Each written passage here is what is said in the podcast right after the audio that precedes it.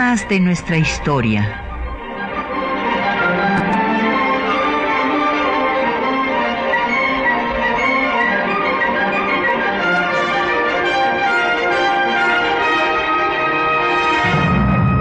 Un espacio que difunde el conocimiento del pasado para comprender nuestro presente. Programa a cargo de la maestra Patricia Galeana.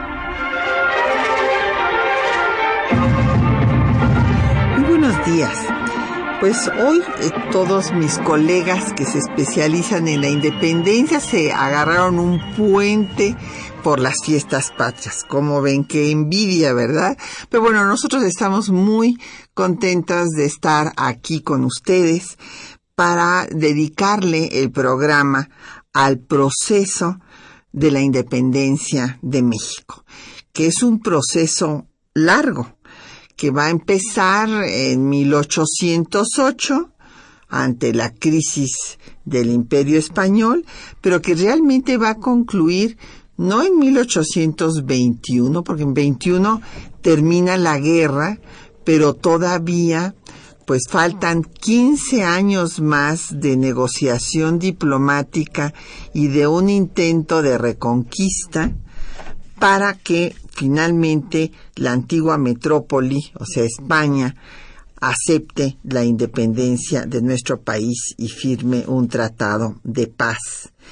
Entonces, pues vamos a ver este largo proceso y tenemos para ustedes publicaciones que pues en estos eh, días eh, patrios pueden ustedes eh, leer para profundizar en el tema.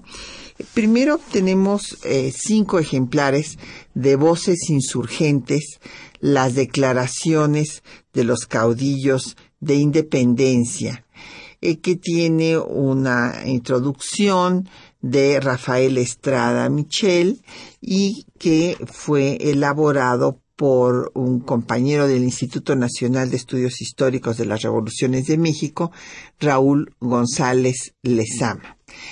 Eh, ahí pueden ustedes ver, bueno, pues cuáles fueron realmente los eh, gritos de independencia, las diferentes posturas de los caudillos insurgentes en el proceso independentista de México. Y también tenemos cinco ejemplares de esta colección que se publicó con motivo del eh, centenario de la Revolución y el Bicentenario de la Independencia de México por Grijalbo, de charlas de café, y a mí me tocó charlar y tomar no café sino chocolate, porque eso era lo que le gustaba al padre de la patria, Miguel Hidalgo. Entonces pueden ustedes leer estas conversaciones con Hidalgo, que es una forma muy eh, accesible para acercarse a este hombre, sin duda uno de los más brillantes que ha tenido México. Llámenos, eh, tenemos como siempre a su disposición el 55 36 89 89 una alada sin costo 01 800 505 2688, un correo de voz 56 23 32 81 y un correo electrónico temas de nuestra historia arroba yahoo.com.mx. También nos puede seguir por eh, Twitter en arroba temas historia, en Facebook temas de nuestra historia UNAM y el programa queda en línea en el www.radiounam.unam.mx. Bueno, pues este largo proceso, eh, como decía yo, inicia en 1808, es un momento de crisis del imperio español que eh, no, no se origina la crisis por la invasión napoleónica como a veces se considera, sino que había un problema interno en la monarquía española. Resulta que los nobles españoles no veían con buenos ojos a Manuel Godoy, que era el ministro de Carlos IV, que era de un origen popular y que estaba dando medidas que vulneraban sus intereses.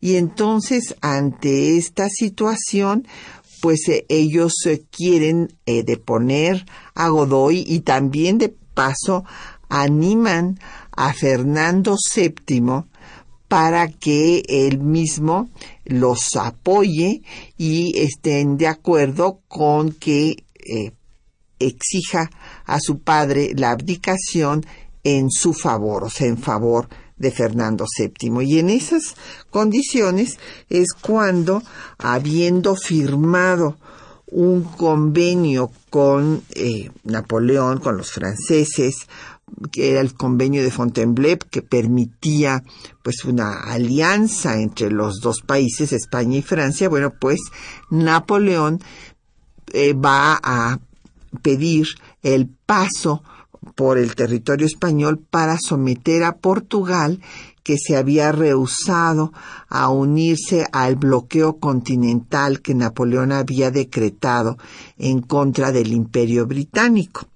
Y ante esta situación, pues con esta crisis entre Carlos IV, padre, Fernando VII, los aristócratas españoles y Godoy, y hay un motín en Aranjuez porque se dice que Godoy está planeando venirse a eh, América y traerse a Carlos IV para que gobierne acá, así como el ejemplo de lo que sucedería en Portugal, que el rey de Portugal se va a Brasil entonces se sublevan, hay el, motín en Aranjuez y después ambos reyes, eh, bueno, el depuesto Carlos IV y Fernando VII, el hijo que acababa de asumir el trono, piden la intermediación de Napoleón.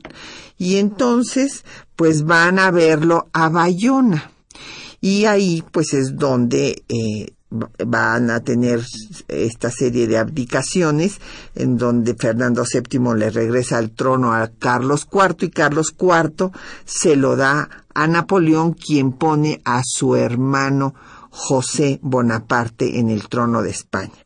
Desde luego empieza desde entonces el movimiento de resistencia española en contra de este gobernante impuesto por eh, Napoleón y eh, ciertamente también hay algunos españoles que simpatizan con los franceses a los que se les llama así afrancesados.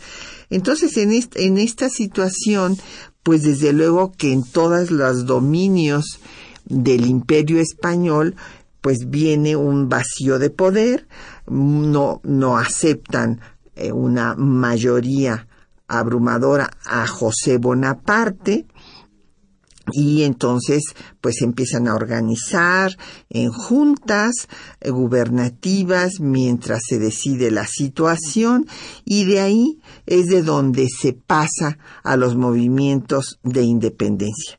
Ciertamente antes, ya sabemos, durante toda la época colonial, pues hubo levantamientos, levantamientos de los indígenas, indígenas que nunca se aceptaron la dominación española, que se fueron a las sierras, eh, que familias que se tiraban al cañón del sumidero en Chiapas, eh, levantamientos eh, no solamente de comunidades indígenas, sino de la población negra, como la que encabezó Yanga que vimos en programas pasados al principio del siglo XVII, en 1609, y también rebeliones indígenas como la de Jacinto Canec en Yucatán en 1761 y otra serie de levantamientos y de rebeliones cuando había escasez y demás aquí mismo en la Ciudad de México, pero bueno, de todas maneras se había mantenido la dominación española. Hubo un cambio muy importante que también tenemos que tomar en cuenta, que fueron eh, las reformas borbónicas. Los borbones dieron una serie de reformas que implicaban un mayor control político sobre sus dominios. Aquí se establece el sistema de intendencias que implicaba también una forma de extraer más recursos de las colonias. Y todo esto causó eh, pues también eh, resistencia e inconformidad entre los criollos. Así es que teníamos levantamientos indígenas, teníamos levantamientos de los esclavos negros que huían y se les llamaba cimarrones, y luego tenemos esta inconformidad de los propios criollos por las reformas borbónicas y ante todo esto viene la crisis eh, de 1808, pues entonces surgen ya los movimientos independentistas. Primero hay un intento autonomista que se ha llamado así, esta palabra no se usaba en aquella época, pero de todas maneras esa era la idea, un movimiento en el cual el ayuntamiento de la Ciudad de México tomando pues eh, como base inclusive las eh, ideas escolásticas, la propia legislación española y, las leyes de Indias, en donde se establece que la soberanía eh, radica en el soberano, pero que a falta de este, pues la población puede decidir qué rumbo tomar. Y en estas, con estas bases, pues Francisco de Azcárate habla de que ante la falta de los reyes legítimos de España, la soberanía regresa al pueblo. Primo Verdad señala que el rey puede faltar, pero el pueblo nunca, nunca faltará y éste se encuentra en libertad para decidir cómo gobernarse. Estas ideas de los síndicos del ayuntamiento pues reciben la simpatía del virrey de Iturrigaray y desde luego los peninsulares y los ricos comerciantes españoles como Gabriel de Yermo pues eh, ven amenazada su situación privilegiada y Yermo actúa y da un golpe de Estado el 15 de septiembre de 1808 y va a apresar a Iturrigaray, al virrey y a su familia para mandarlos a que sean juzgados en España. Y por otra parte va a aprender también a los síndicos y este Francisco Primo Verdad será asesinado en la cárcel del arzobispado. Y por otra parte, otro, eh, un fraile, eh, eh, mercedario peruano, que era Fray Melchor de Talamantes, pues va a morir con grilletes de fiebre amarilla en las tinajas de San Juan de Ulúa ante esta represión de un intento pacífico, autonomista, pues vienen conspiraciones, algunas son descubiertas como la de Valladolid y el arzobispo Lisiana y Beaumont que había sido nombrado también virrey en ese momento ante esta crisis que se da en el gobierno virreinal, pues porque quitan a Iturrigaray y Lisana los perdona porque los de Valladolid dicen que están conservando la soberanía de franceses. Y son perdonados, pero bueno, eh, esto no era del todo exacto, sin embargo, había una división, había quienes en efecto querían la independencia, pero todavía bajo eh, pues la autoridad de Fernando VII, como podemos ejemplificar hoy en nuestros días, Canadá es un país independiente, pero reconoce a la reina de Inglaterra como su reina. Esto es lo que querían algunos de estos personajes, como Ignacio Allende y como Ignacio López Rayón. Pero otros no quieren ya ninguna dependencia ni de España ni de eh, el gobernante español y van a plantear ya una independencia total. Al ser descubierta eh, la conspiración de Querétaro, de las que había en ese momento estas reuniones políticas para tramar, y ahí sí ya se tramaba un levantamiento, pues el corregidor eh, de Querétaro Miguel Domínguez tiene que pues aprender a los hermanos González, Epigmenio y Emeterio, que tenían eh, armas en su casa y su esposa Josefa Ortiz, una mujer muy interesante que no nada más hizo esto, sino otras muchas cosas en favor de la causa independentista, manda avisar al Hidalgo y Allende de que hay orden de aprehensión contra ellos y Allende titubea, piensa que se deben de esconder, mientras que Hidalgo decide ir a coger gachupines, como van a decir eh, los eh, testigos presenciales que los exhortó.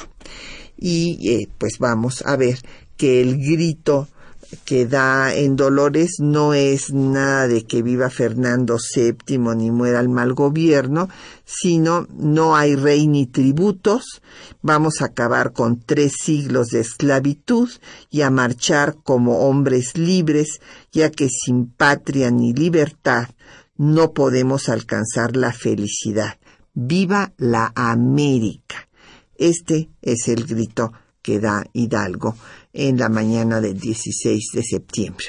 Vamos a hacer una pausa para escuchar música. Vamos a escuchar un trabajo muy interesante que hizo el grupo Neshkala. Este grupo se fue a través de la nación y vio en, la, en el ramo Inquisición pues todas las canciones que habían sido proscritas, condenadas por la Inquisición. Entre ellas hay una invitación a la independencia y fueron grabadas por Radio Educación.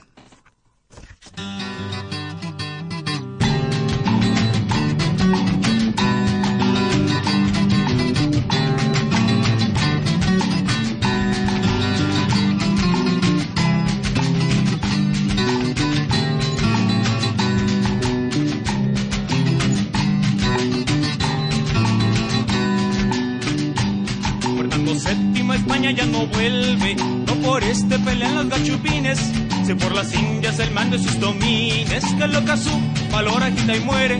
La opresión de los criollos se revuelve, en la península todos son motines, en la América burlas y festines, y al orbe entero la ambición revuelve. Abre los ojos americano aprovecha ocasión tan oportuna. Amados compatriotas en la mano, la libertad os ha puesto la fortuna ahora nos sacudís el yugo hispano. Miserables seréis duda alguna. Si ahora nos sacudís el yugo hispano. Miserables seréis sin duda alguna.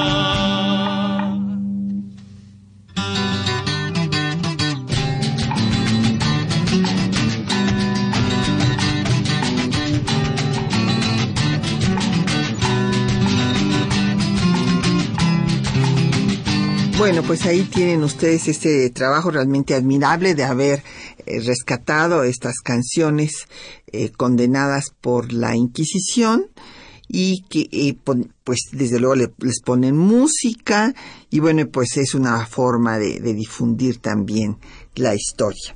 Nos han llegado muchos comentarios, preguntas. Don David de Sosomoc de Atizapán de Zaragoza, le agradecemos muchísimo todo lo que nos dice, que le gustó charlas de café con Hidalgo y, que por qué eh, no retomamos este tema de la Ciudad de México, de por qué no llegó Hidalgo a la Ciudad de México. Eh, pues eh, don David, él escribió que porque no tenían suficientes municiones y por lo tanto consideró que no iban a poder tomar esta ciudad y además el ejército de Calleja ya venía acercándose y con lo cual era muy probable que sí los hubieran hecho polvo.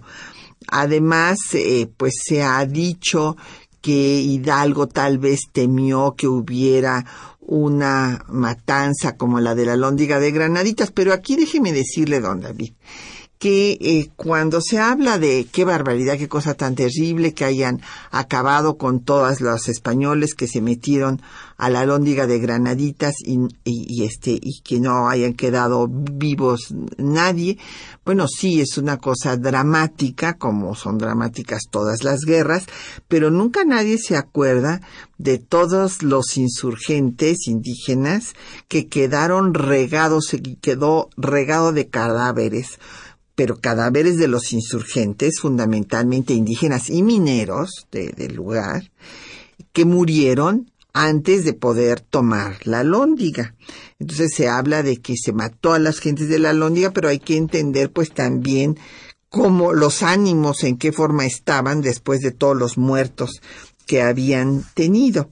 Entonces, eh, pues eso se dice también, don David, y quienes han tratado eh, de, pues, acabar con Hidalgo, porque fíjense que es muy interesante ver cómo la figura de Hidalgo es una figura que sigue siendo atacada todavía de 200, eh, más de 200 años después. ¿Por qué? Porque Hidalgo era un intelectual de ideas liberales que se enfrentó a la Inquisición y que les dijo ustedes son católicos por dinero y que cuando lo excomulgan dicen que él dice que no hay que hacerles caso a esas excomuniones.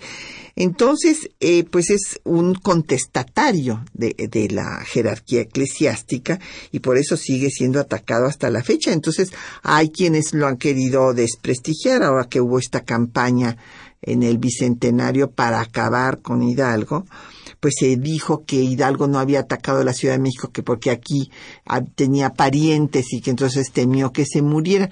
No, bueno, ya cuando entra uno a, este proceso, imagínense ustedes si se iba a detener por semejante situación. No, él realmente creyó que iban a perder. Y en este mismo sentido de la Ciudad de México, don Efren Martínez de la Gustavo Madero nos dice que por qué Morelos no atacó la Ciudad de México. Bueno, es que eh, las estrategias de, cada uno eran distintas, don Efre. Eh, mire usted, primero Hidalgo tenía una idea pues muy, eh, pues que, que, fue irrealizable en última instancia, pero que había sido interesante.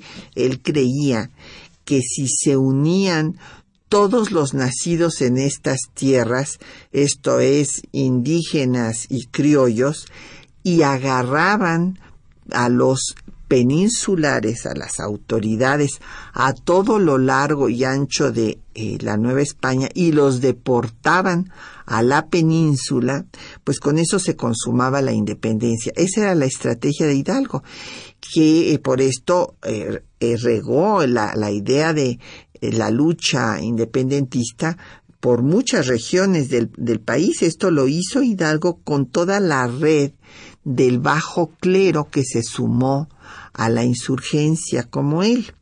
Allende tenía otra perspectiva. Él como militar quería tomar la Ciudad de México y consideraba que tomando la Ciudad de México ya se iba a acabar con la lucha y se iba a consumar la independencia. Y Morelos tuvo otra estrategia. Acuérdense que Hidalgo, cuando Morelos en el camino de Charo a Indaparapeo se presenta ante su maestro, porque Hidalgo lo dejó entrar al colegio de San Nicolás, no obstante que era obvio que su acta de bautizo eh, pues tenía datos falsos, porque decía que sus padres eran españoles y pues eso no podía ser por sus características eh, de eh, eh, raza negra que tenía en sus facciones. Y además porque entró ya muy grande, pero Hidalgo pues no tomó en cuenta todas estas cosas, estas prohibiciones que había y lo dejó que se inscribiera fue su alumno y después fue su seguidor. Entonces, eh, Morelos va a alcanzar a Hidalgo cuando se dirige a Indaparapeo y eh, se ofrece para ir de capellán en su ejército. E Hidalgo le dice que, que no, que no necesita un capellán, que lo que necesita es que se vaya a insurreccionar el sur y a tomar Acapulco. Entonces, esto es muy interesante. Morelos finalmente eh, cumple las eh, instrucciones de, de, su maestro y acaba tomando Acapulco. Y después va a convocar al Congreso que también le había ya planteado Hidalgo que en ese lugar, en el camino a Indaparapeo, le da los 29 puntos para el plan de gobierno, para el plan del gobierno insurgente. Y en este plan se incluía el eh, convocar a un congreso con representantes de todas las villas y lugares para dictar leyes suaves que desterraran la pobreza y la ignorancia. Esto es lo que le dice Hidalgo a Morelos. Y Morelos pues va a hacer ambas cosas. Y después de tomar Acapulco, la otra estrategia que él tenía era, eh, con lo cual desde luego habría hecho eh, sucumbir al gobierno virreinal, era tomar también eh, Veracruz, por eso se va hasta Orizaba. Entonces, pues esa, esa fue su estrategia, o sea, poder eh, detener las dos entradas principales, los dos puertos fundamentales de la Nueva España y con eso pues acabaría eh, eh, capitulando la capital. Pero bueno, él lo que finalmente logró fue liberar una zona del sur a donde le había mandado Hidalgo, que es lo que él denomina la provincia de Tecpan, que tiene los límites del actual estado de Guerrero y también toma Oaxaca, que es muy importante porque es una zona muy rica y después llega también hasta Orizaba. Eh, le agradecemos a don Alfredo Cid eh, sus comentarios por Twitter, a Nora Cruz por Facebook. Muchas gracias a Dolores Martínez Rivera desde Ciudad Satélite. Gracias por sus saludos, doña Dolores. Y a David Santiago de Coacalco. Muchísimas gracias por sus felicitaciones. Y que, hay un libro que con las consecuencias jurídicas de la separación de España y México, bueno, de la independencia, sí hay varios trabajos y justo estaremos hablando de ellos. Pero antes de irnos a escuchar los textos que les hemos seleccionado para esta mañana, cabe destacar que Hidalgo difiere de Allende en cuanto a mencionar a Fernando VII. Él deja de mencionar a Fernando VII. Hay una carta donde consta que Hidalgo no estaba de acuerdo con mencionarlo. La carta es del propio Allende, que, que le dice que lo trata de convencer de ello.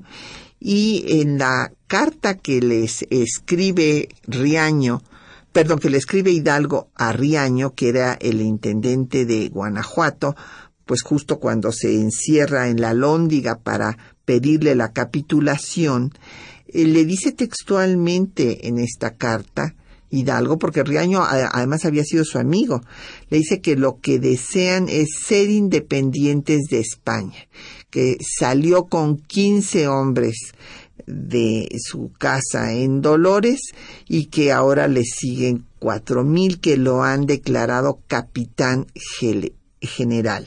Y que lo que se desea es que los europeos salgan del territorio eh, de esta América septentrional, como él la llamaba.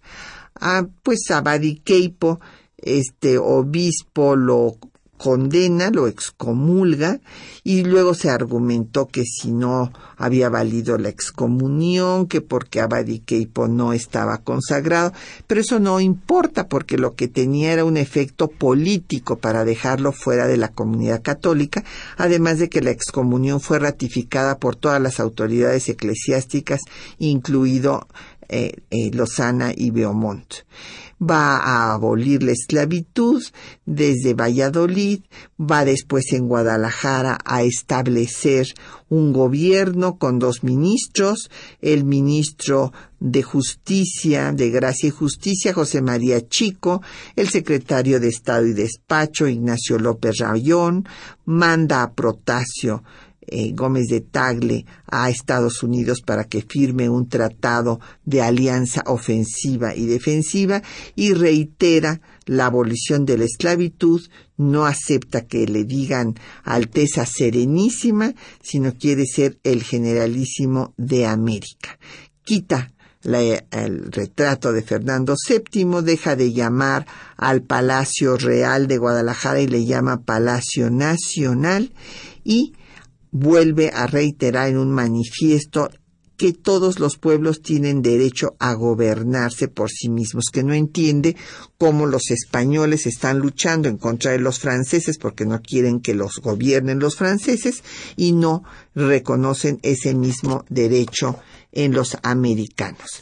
Vamos a hacer una pausa para escuchar eh, pues eh, justo las ideas de Talamantes, de Primo Verdad, el verdadero grito de Hidalgo, la carta Riaño y el acta solemne de independencia que redactará Carlos María de Bustamante en el Congreso eh, de la Náhuac, conocido como de Chilpancingo, así como el plan de Iguala de consumación de la independencia. Libertad e independencia se identifican como una unidad por los líderes hispanoamericanos. La crisis del Imperio Español fue el marco indicado para que se desataran los movimientos independentistas. Los primeros planes autonomistas se remontan a 1808. En nota de Fray Melchor de Talamantes al virrey don José de Iturrigaray señala: No habiendo rey legítimo en la nación, no puede haber virreyes. Esta verdad la han conocido las provincias de España por esto, ha nombrado juntas gubernativas que las dirijan. Francisco Primo de Verdad, en el mismo sentido, exclamó. Dos son las autoridades legítimas que reconocemos. La primera puede faltar faltando los reyes. La segunda es indefectible por ser inmortal el pueblo y hallarse en libertad. Los peninsulares reprimieron estos intentos autonomistas, apresaron al virrey y lo mandaron a España. Primo Verdad fue asesinado en la cárcel del arzobispado y Melchor de Talamantes murió con grilletes y de fiebre amarilla en San Juan de Ulúa. Reprimido el movimiento pacífico, la madrugada del 16 de septiembre, Miguel Hidalgo convocó a la población a unirse a la lucha insurgente. Compatriotas, no existen ya para nosotros ni el rey ni los tributos.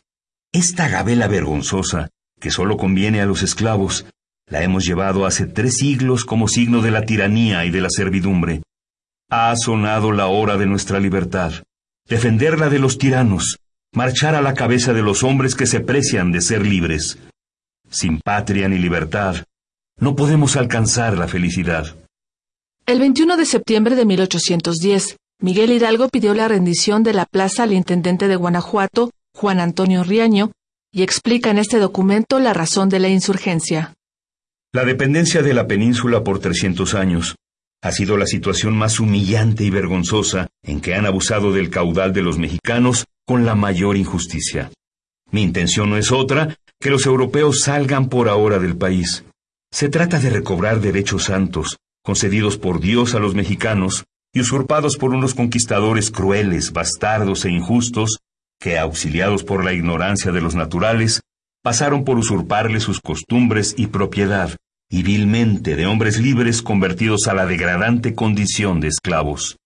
El acta solemne de la Declaración de Independencia de la América Septentrional del 6 de noviembre de 1813 es el documento legal que proclama la separación de la Nueva España. Fue redactada por Carlos María de Bustamante y señala entre sus puntos más importantes El Congreso de Anáhuac declara solemnemente que por las presentes circunstancias en la Europa ha recobrado el ejercicio de su soberanía usurpado.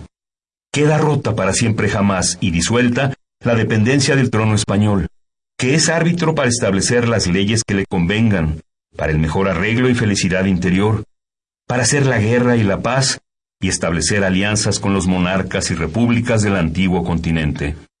Declara por reo de alta traición a todo el que se oponga directa o indirectamente a su independencia, y a protegiendo a los europeos, opresores de obra, palabra o escrito, ya negándose a contribuir con los gastos, subsidios y pensiones para continuar la guerra hasta que su independencia sea reconocida por las potencias extranjeras. Después de más de una década de lucha, el 24 de febrero de 1821 se dio a conocer el Plan de Independencia, mejor conocido como Plan de Iguala. Escuchemos fragmentos de la proclama que le antecede.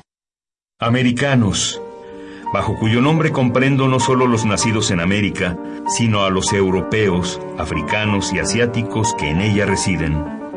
Las naciones que se llaman grandes en la extensión del globo fueron dominadas por otras, y hasta que sus luces no les permitieron fijar su propia opinión, no se emanciparon. Es llegado el momento en que nuestra unión sea la mano poderosa que emancipe a la América sin necesidad de auxilios extraños. Al frente de un ejército valiente y resuelto, he proclamado la independencia de la América septentrional. Es ya libre, es ya señora de sí misma, ya no reconoce ni depende de la España ni de otra nación alguna. Saludadla todos como independiente. Bueno, pues ahí tienen ustedes todas las diferentes gritos, las voces insurgentes desde Talamantes y Primo Verdad, el grito de Hidalgo, la carta Riaño, el acta solemne de independencia y el plan de Iguala. Nos han llegado muchas eh, preguntas y comentarios. Don José Alfredo Cid mandó otro tuit para preguntar quién fue el ideólogo eh, que fue, bueno, me imagino que influyó a, de querer decir a Hidalgo, que Hidalgo que leía. Bueno, pues era un hombre culto, además de que era brillante, muy inteligente, con carisma, que hablaba muy bien, pues eh, había leído fundamentalmente a estas, estos textos prohibidos por la Inquisición, por ejemplo, volúmenes de la enciclopedia, que llegó a intercambiar con el propio Abadi Keipo, que después lo excomulgó, porque déjenme decirles que estos textos prohibidos por la Inquisición, pues circulaban clandestinamente entre los propios clérigos. O sea, los eh, excluían, no querían que los leyera nadie, pero ellos sí los leían. Y entonces, eh, pues Hidalgo, por ejemplo, leyó a Rousseau, porque hay que recordar que en las voces que, eh, muchas voces las, de la enciclopedia las escribió Rousseau. Era un experto en literatura francesa. Eh, tradujo a Molière, tradujo a Racine, representaba el Tartufo, en fin, entre otras obras de escritor francés y eh, pues era un hombre que tenía una sólida cultura.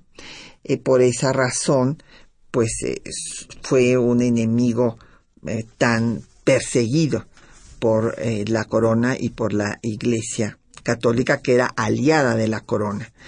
Eh, Israel Hernández Caballero de Ecatepec dice que por qué se subestima a Morelos si fue continuador de Hidalgo. Para nada, don Israel, no se subestima a Morelos. Al contrario, fíjese que así como a Hidalgo lo siguen atacando los conservadores de nuestro tiempo, pues a Morelos todo mundo lo alaba y lo admira eh, liberales, conservadores, gentes de derecha, de izquierda y de centro. Y en efecto, fue un hombre de un, no, no era un intelectual como Hidalgo, él era un hombre de ideas que, que, pudo asimilar maravillosamente las ideas de Hidalgo, porque cuando es, escribe los sentimientos de la nación que son leídos, son sus principios, los principios políticos que le da al Congreso de Chilpancingo para que haga la primera constitución de México, pues déjeme decirle, don Israel, que estos, estos sentimientos, que son 23 sentimientos, el último de los cuales lo dedica a Hidalgo precisamente para que se, se, se solemnice el 16 de septiembre, el año dice en que se desplegaron los labios de la nación para defender con la espada sus derechos. Bueno, pues eh, va a Morelos a pedirle a Andrés Quintana Roo, que era un hombre de letras, eh, un abogado, que revise los sentimientos de la nación y Andrés Quintana Roo comenta que estaban tan bien que no les corrigió nada. A lo mejor esto fue una amabilidad de don Andrés y a lo mejor sí corrigió alguna cuestión de redacción, pero las ideas, evidentemente, Morelos las asimiló y las puso en práctica, cosa que no pudo Hidalgo, porque pues sí, Hidalgo no tenía ni idea de, de estrategia militar. En cambio, Morelos pues era un, un, gran estratega en forma absolutamente empírica, intuitiva, un gran organizador, eh, pues se dio cuenta de que esto de que se movilizaran poblaciones enteras con eh, mujeres, niños, etcétera, como iban detrás de Hidalgo, pues que no eh, los iba a llevar al triunfo y entonces organizó al ejército, eh, estableció una estrategia por la cual Calleja nunca lo pudo agarrar porque se movía, movía sus ejércitos de noche y en forma zigzagueante y entonces nunca sabían los realistas por dónde iba a atacar.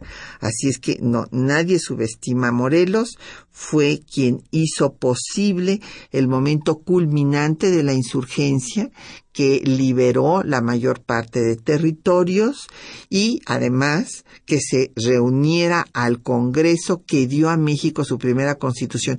Además una constitución verdaderamente admirable, don Israel. Imagínese usted 242 artículos con su parte de principios, su parte orgánica, o sea, realmente una constitución impecable que además pues fue de vanguardia en su época porque fue mucho más avanzada que la de Cádiz, porque Cádiz no abolió la esclavitud y esta constitución que ya que tiene un nombre precioso también es el decreto constitucional para la libertad de la América mexicana, pues esta constitución tiene eh, principios fundamentales que van a estar en todas las constituciones posteriores de México. O sea, eh, el principio de soberanía nacional, soberanía popular, división de poderes, un ejecutivo, este es el único en la historia de México, un ejecutivo colegiado porque no se quería concentrar el poder en unas solas manos y en esto pues se toma el ejemplo de la Constitución francesa de 1793 que establece el directorio, hay preeminencia del legislativo sobre el ejecutivo, es falso que no haya tenido vigencia, ahí están los documentos en el Archivo General de la Nación que prueban que estuvo en vigor en los territorios liberados y que no tuvo influencia de Cádiz, sino de las constituciones francesas y que tuvo trascendencia, ya que estos principios serán retomados por todas las constituciones de México. Don Jorge eh, Gerardo Martínez de Iztapalapa nos dice que cuál es la mejor biografía de Hidalgo. Pues es difícil decir cuál es la mejor, pero mire usted, la primera gran biografía de Hidalgo es la de Luis Castillo Ledón. Eh, Carlos Pech nos dice que eh, dónde está el grito completo. Bueno, este, estos textos lo puede usted ver en la página del Instituto Nacional de Estudios Históricos de las Revoluciones de México en Internet. Y eh, Daniel Gutiérrez Carvajal de Coyoacán, que por qué está eh, Julien de Lampert en la columna de la independencia porque este personaje también encabezó un movimiento independentista. Un día le vamos a dedicar un programa. Eh, le agradecemos sus saludos a Consuelo Whitsoil por Facebook, también a don Agustín Alcaraz de la Benito Juárez, muchísimas gracias, a don Jorge Virgilio, que si tenía la familia de Hidalgo interés en la, en la hacienda, era administrador eh, su, su, padre de, de la hacienda de Corralejo. Bueno, pues ahora pasemos, sigamos con este proceso. Acabe decir que, pues lamentablemente Morelos también sucumbe después de haber llegado llevado al clímax al movimiento insurgente, también fue declarado hereje, o fusilado el 22 de diciembre de 1815, o sea, este año se cumple el bicentenario de eh, su ejecución y eh, los 250 años de su nacimiento. Nació un 30 de septiembre. Y después, pues Vicente Guerrero será quien mantenga la llama insurgente viva.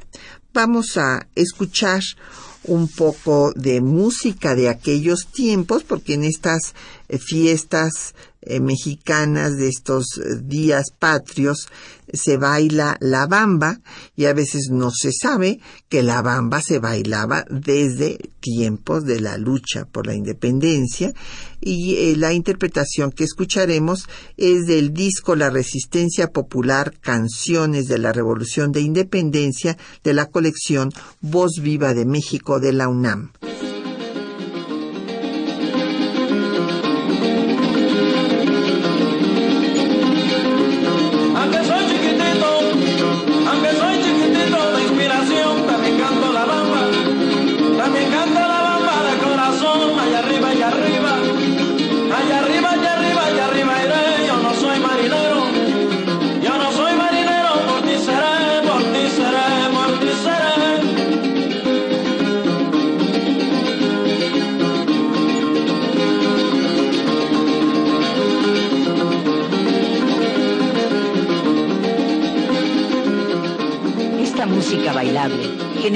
Iba acompañada de versos y coplas alternadas. Lo mismo se cantaba a los héroes que a los símbolos que abanderaban, como la imagen de la guadalupana. Bueno, pues ahí escucharon ustedes esta parte de la, de la bamba y nos han seguido mandando tweets. Le agradecemos a don José Alfredo Sidlas los tweets que está mandando. Eh, sobre eh, los eh, temas que estamos tratando aquí en el programa. Y Raúl Retana, de la Miguel Hidalgo, dice que, que tuvo que ver Allende en la captura de Hidalgo. Bueno, aquí don Raúl, el tema es que Allende le tenía una envidia terrible a Hidalgo porque originalmente Allende era el que había invitado a Hidalgo a la conspiración de Querétaro. Y como señalaba yo, bueno, Allende que era un militar de, carrera, acuérdense que los cargos militares en ese momento se compraban. Y eh, pues él titubeó, consideraba que deberían de esconderse para no ser aprendidos y esperarse a ver en qué otro momento, mejor momento para iniciar la lucha, e Hidalgo decide iniciarla ya. Y pues por lo tanto toma el liderazgo, cosa que no le gustó a Allende, además de que a Allende no le gustaba para nada que Hidalgo hubiera eh, admitido en sus filas a todos los indígenas, a todos eh, pues los esclavos, los cimarrones, y que además los hubiera declarado libres, y este, este, él tenía otra perspectiva totalmente distinta, y en cuanto pudo, llegó a confesar que quiso envenenarlo, envenenar a Hidalgo, y le llamaba el bribón del cura, lo, lo detestaba. Entonces, después de que tuvieron diversas, eh, pues, descalabros los insurgentes y que decidieron irse al norte a buscar ayuda en Estados Unidos, pues Allende le quita el mando a Hidalgo. Lo lleva en calidad, esto, eso sucede en enero de 1811, ya lo lleva en calidad de prisionero. Es unos meses después cuando eh, pues les ofrecen el indulto, ahí lo se rechaza ambos, señalando que el indulto es para los criminales y bueno, finalmente Hidalgo es ejecutado, pero no es porque haya tenido que ver en la captura de Hidalgo, los capturan a los dos, eh, los realistas, don Raúl. O sea, si ya Allende le había quitado el mando a Hidalgo, pero los capturan igualmente y así como ejecutan a Hidalgo, pues también ejecutan a Allende y no solamente eso, sino que los decapitan y sus cabezas las van a colgar en unas jaulas en la lóndiga de Granaditas, en donde quedan hasta que cuando se acaba la guerra en 1821 son retiradas pues eh, los restos de ahí. Eh, don eh, José Guadalupe Medina de la Netzahualcoyot, eh, que donde se puede consultar el poema de agradecimiento del Curidalgo a su carcelero en Chihuahua, también en la página del INERM, ahí, ahí está, es, es bellísimo, ¿no? O sea, eso nos habla de la entereza del individuo que todavía tiene ánimos para escribir un poema dándole las gracias a su carcelero que decía que este peregrino que ya no te puede agradecer todo lo que el favor que me, de que he recibido y que has compartido el postre conmigo. Bueno, le dice unas cosas, es, precioso. Para eh, la fecha del aniversario de su ejecución lo vamos a leer aquí completo, pero ahí lo puede usted ver, don José Guadalupe.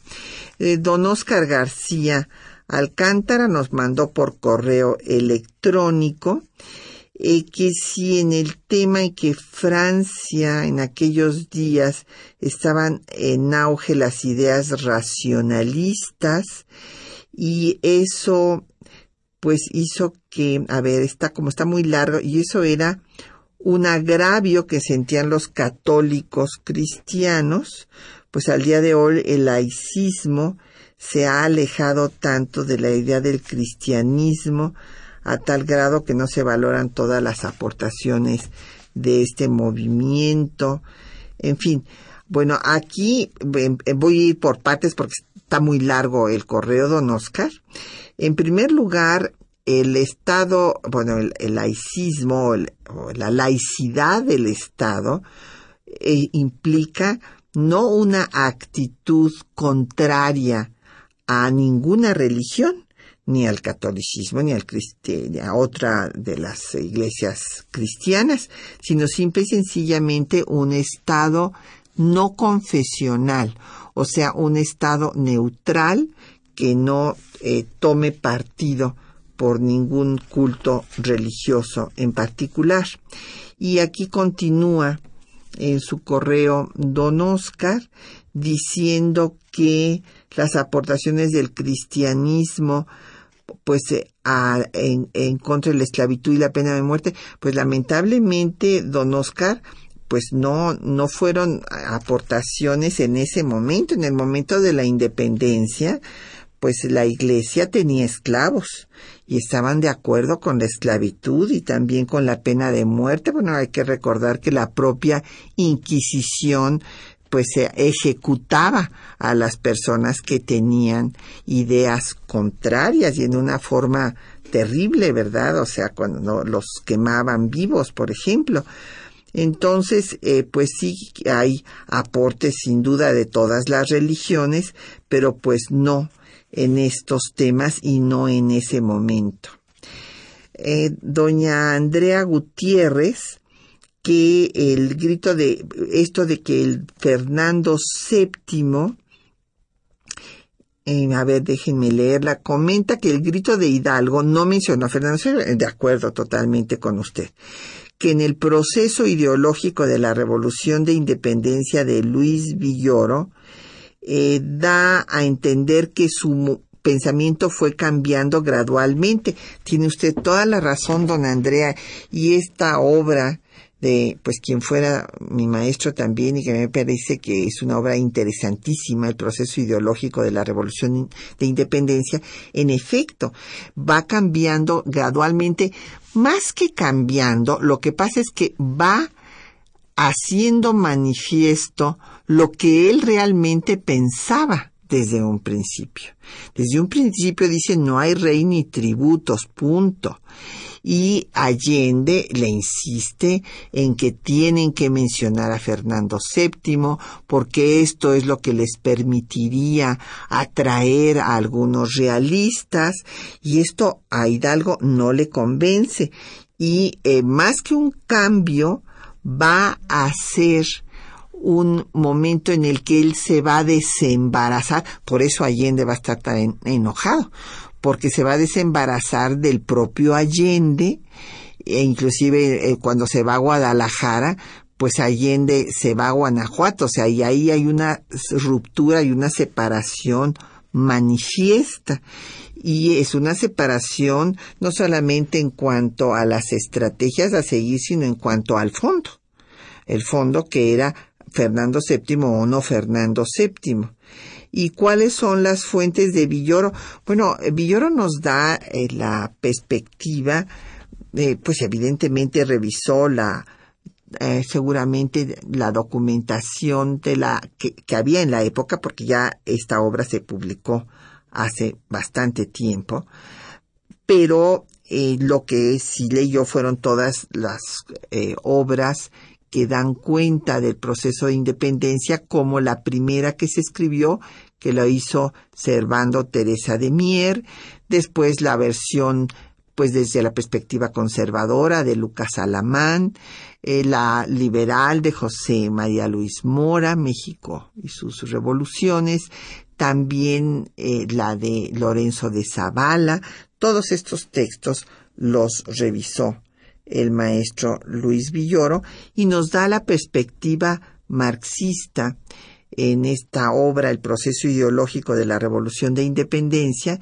en donde habla cómo en la guerra de independencia pues se da también una lucha de clases. El licenciado Avilés de eh, Tlalpan eh, nos dice que a los españoles se les da un trato digno y se habla de ellos como peninsulares y gachupines. Bueno, ni tan digno, o sea, cuando se les habla, se habla de gachupines es con un tono peyorativo, obviamente, y que a los mexicanos se les llamaba indígenas. No, no es que a los mexicanos se les llamara indígenas, a los indígenas se les llamaba indígenas, porque ellos mismos eran miembros de las culturas originarias y que este término se convirtió en peyorativo bueno, sí se convirtió en peyorativo cuando se hablaba del indio, por ejemplo, a Juárez lo atacaban y decían que no podía ser gobernante un indio por, por su carácter racial, imagínense ustedes, y que él sugiere cambiar por naturales según su ubicación geográfica. Sí, eh, eh, yo sé que el licenciado Vilés hace mucho tiempo que nos está mencionando esto, pero déjenme decirles que los propios indígenas actuales se sienten muy orgullosos de considerarse así, indígenas, comunidades indígenas. Bueno, eh, para terminar esta visión del proceso de independencia hay que recordar que Guerrero mantuvo eh, viva la, la lucha, pero pues él estaba consciente de que no podía culminar esta solo y por eso trató primero de negociar con Armijo, que era el comandante realista de la zona, Guerrero conocía la Sierra de Guerrero que lleva, bueno, la sierra que lleva su nombre, del estado que lleva su nombre como la, la palma de su mano, entonces nunca lo podían agarrar. Hubo un momento importante en el que vino una nueva pues luz para la insurgencia que fue en 1817 cuando vino Francisco Javier Mina con eh, lo que el propio Mina llamó el ejército auxiliador de la República Mexicana, vino con Fray Servando Teresa de Mier, convencido de que la mejor forma de atacar al absolutismo español era quitarle pues a su joya más preciada que era la corona española, pero sucumbió y fue ejecutado en el mismo año que llegó. Ya llegó cuando pues eh, la insurgencia estaba en declive. Si hubiera llegado cuando estaba Morelos al frente, pues tal vez hubiera podido consumarse la independencia entonces, pero ya se consumó por una negociación para que eh, pues, acabara la guerra que encabezó Iturbide en 1821 pues con esto nos vamos. Agradecemos pues a nuestros compañeros que hacen posible el programa y a todo nuestro público por sus, eh, su atención y por sus comentarios y preguntas. Eh, en la lectura de los textos estuvieron Juan Stack y María Sandoval, en el control del audio Socorro Montes, en la producción eh, Quetzalín Becerril y en los teléfonos Beatriz Barrera con el apoyo de don Felipe Guerra y Patricia Galeana se despide hasta dentro de ocho días.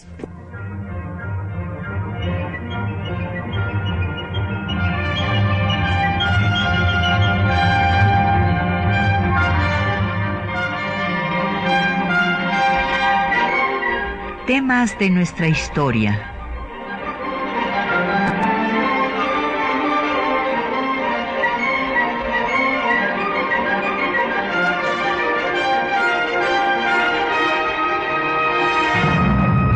Un espacio que difunde el conocimiento del pasado para comprender nuestro presente. Programa a cargo de la maestra Patricia Galeana.